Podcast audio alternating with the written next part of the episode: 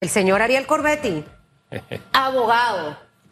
Me encontraba a, a Gilbert, el de Master, muy pendiente siempre de todas las entrevistas en el pasillo llegando acá. Y me decía, Susan, el abogado de ayer que tuviste, el señor Linares, decía que hasta un mes hay que esperar para que la corte falle. Y digo, Gilberto, tú estás clarito de lo que está pasando. Esto fue lo que yo le dije a él en el pasillo. Ahorita me está viendo, así que saludo. Eh, y se me quedó mirando así. Y yo, este problema es mucho más complejo de lo que podemos imaginar.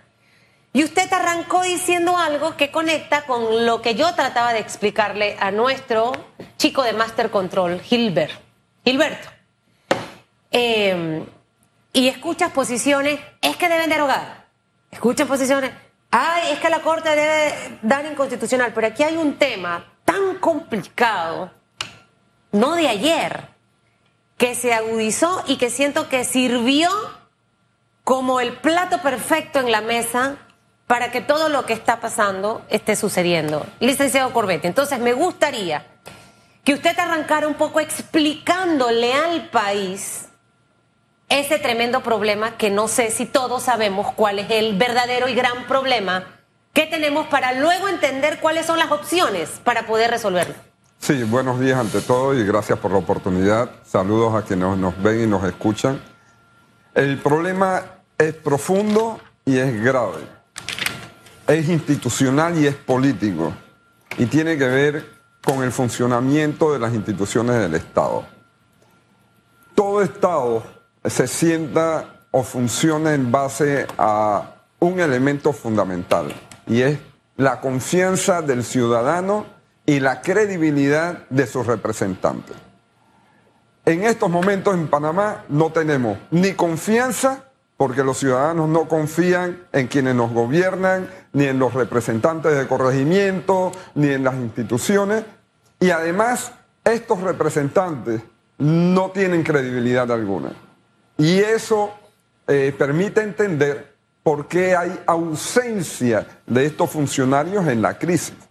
Yo he vivido crisis en Europa con bloqueos eh, eh, sindicales de protesta y tú ves al gobierno entrando en contacto con la oposición para saber su opinión, con los sindicatos, con los gremios, con los ciudadanos Recuerdo la crisis de los Gilets Jaunes en, Francia y el, y el, gobierno, los ministros y sus representantes no pararon de visitar las provincias. Repita, el, repita el rango, por favor, que cuando hemos hablado de eso, hay quienes no han caído a palo.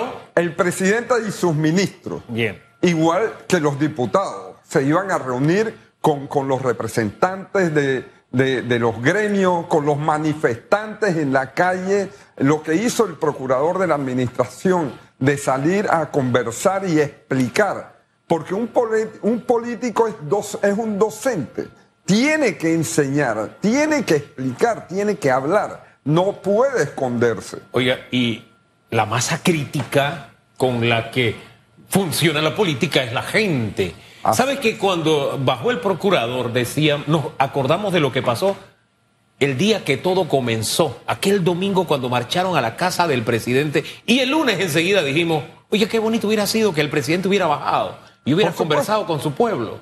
Y alguien me, decía, no, tú quieres que lo linchen, que la seguridad... Que No, ese es el mismo ciudadano que pidió votos en contacto con la gente. Así es. Son sus gobernados. Divorciarse nos divorcia de una solución.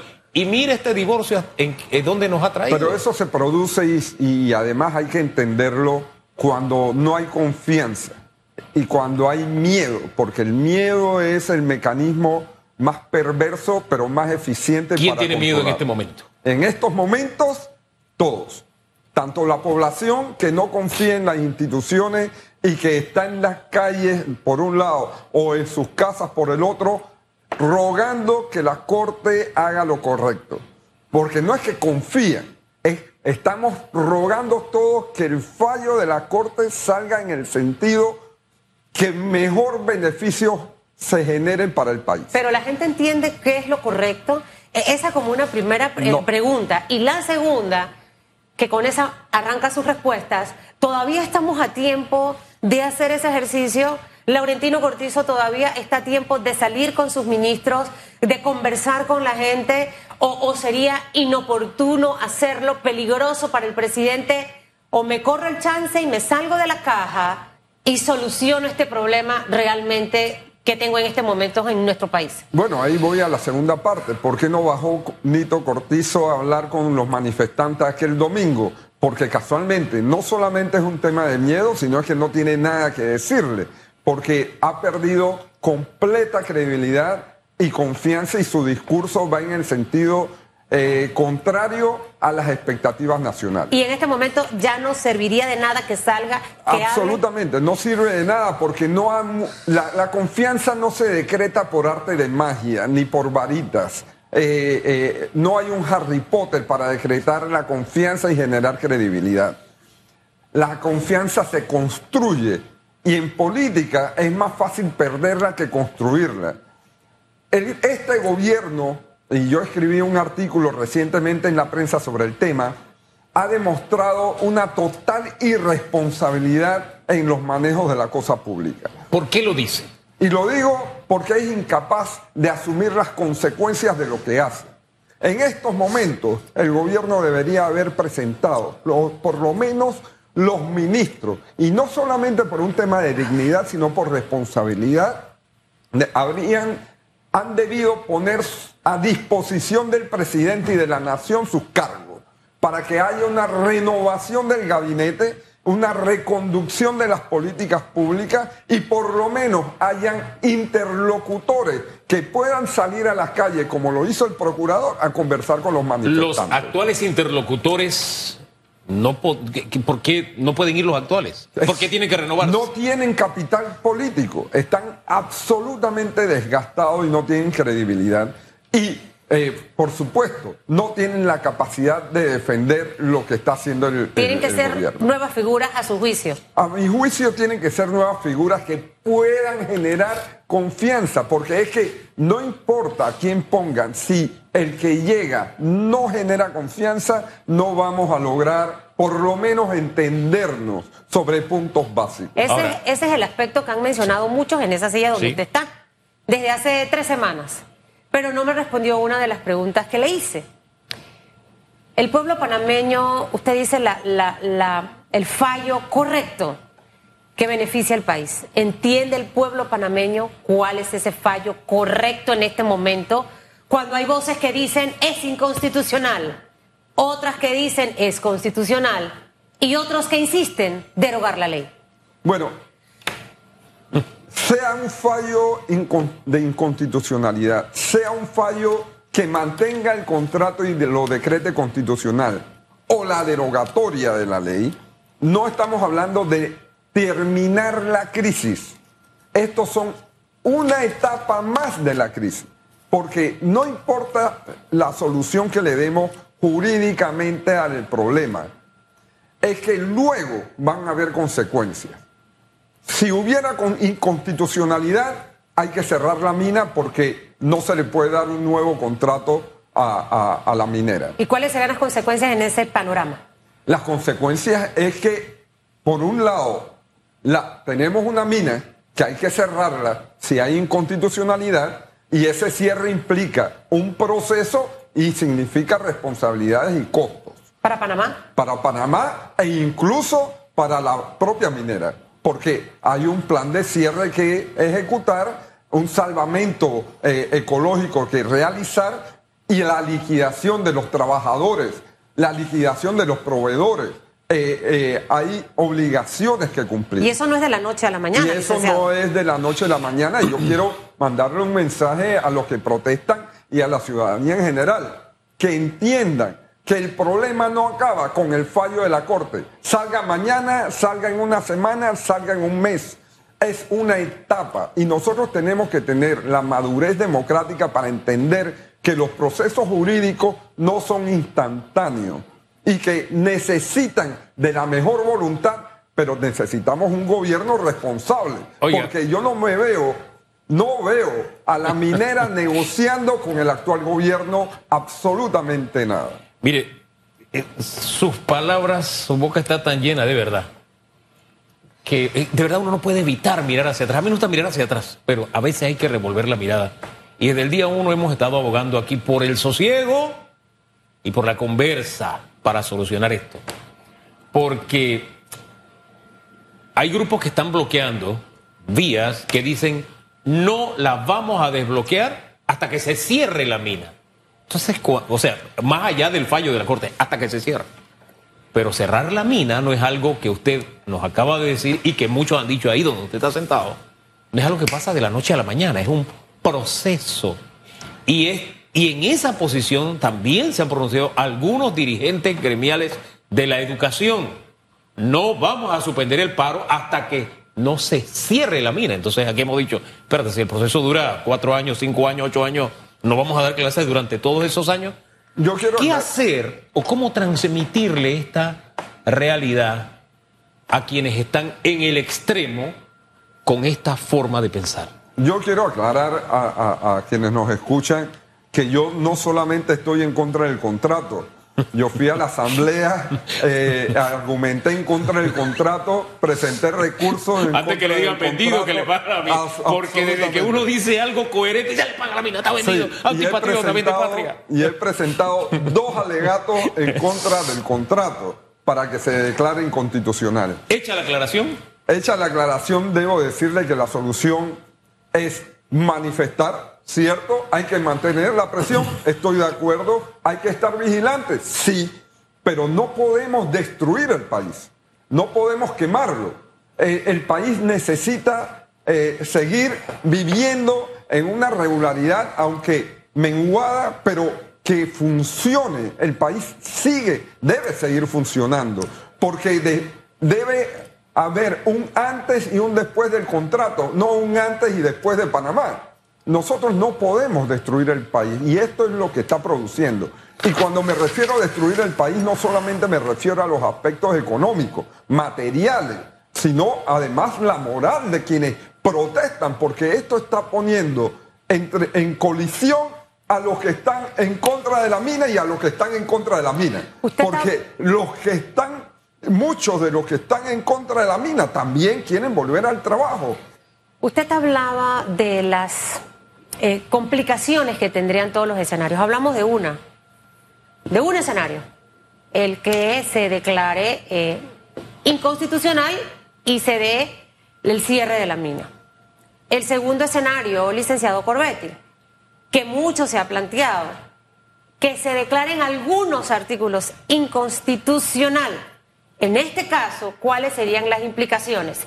Y por último, declararse constitucional, que la Corte pueda declarar constitucional el, proyecto de ley de cuatro artículos, ¿cuáles serían las implicaciones?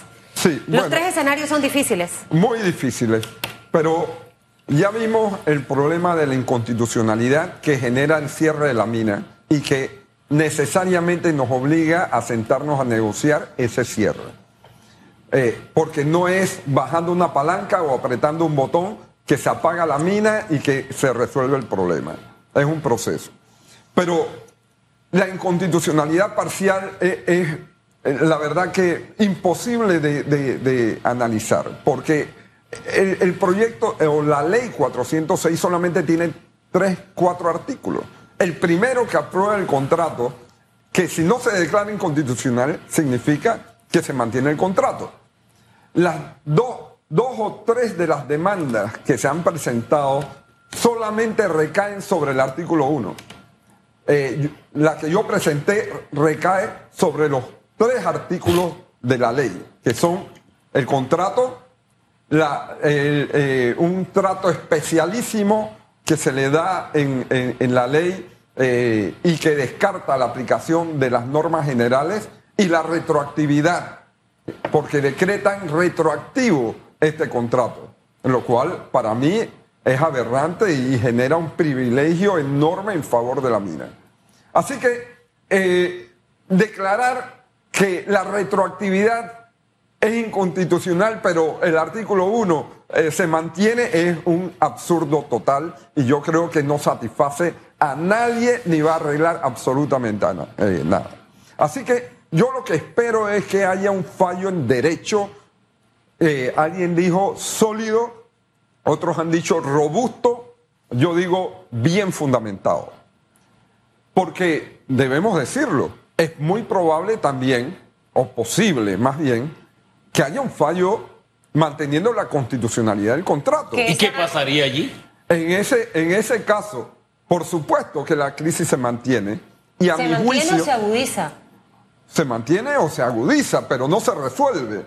A mi juicio, lo que debe producirse entonces es una negociación del gobierno con la minera y con los manifestantes para modificar ese contrato. Pero, Porque ¿cómo lo lo que sí yo si- concluyo es que el contrato no se puede mantener igual. ¿Cómo lo hacemos si hace unos minutos usted nos decía que este gobierno no puede negociar con la mina? Entonces, ¿cómo lograr este escenario cuando el nuevo presidente de Panamá tomaría posesión el primero de julio del 2024? Bueno, eh, esto es una, uno de los trucos de, de- este gobierno que caracteriza a Nito Cortizo, que es lavarse las manos siempre. Y por lo tanto, patear la lata y dejársela al, al siguiente.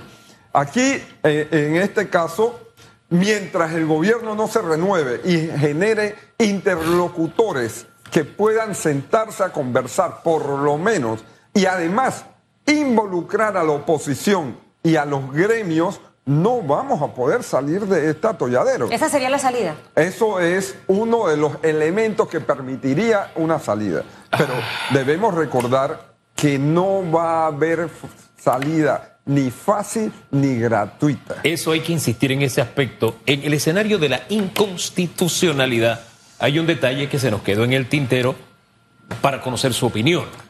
Y es que ante una situación como esta, la lógica indica que la empresa no se quedará de brazos cruzados, buscará justicia en lo que contempla el propio contrato, el arbitraje, una solución vía arbitraje. Em, ¿Usted cree que va a ser así? ¿Usted cree que la empresa va a aceptar el fallo? ¿Se va tranquila? ¿Proceso de cierre? ¿Qué escenario en ese sentido ve usted? Hay muchos intereses en juego y por supuesto los intereses de la empresa.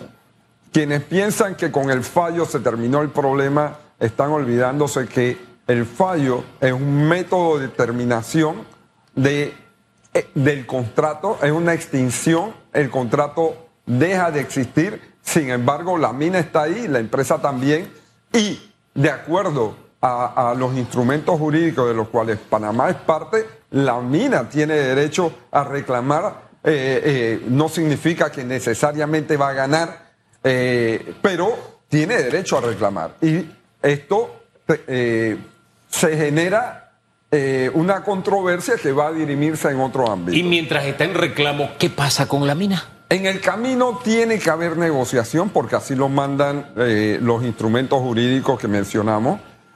Y esta negociación ojalá pudiera generar un, un resultado, pero para que genere resultado tiene que haber un gobierno con credibilidad y que genere confianza. A mi modo de ver, el gobierno que entra o este gobierno, si asumen sus responsabilidades, debería generar un gobierno de unión nacional que, que incluya representantes incluso de la oposición para que puedan generar ese nuevo proceso político que significa generar confianza y credibilidad. ¿De la oposición, incluyendo los, ex- los sectores extremistas también?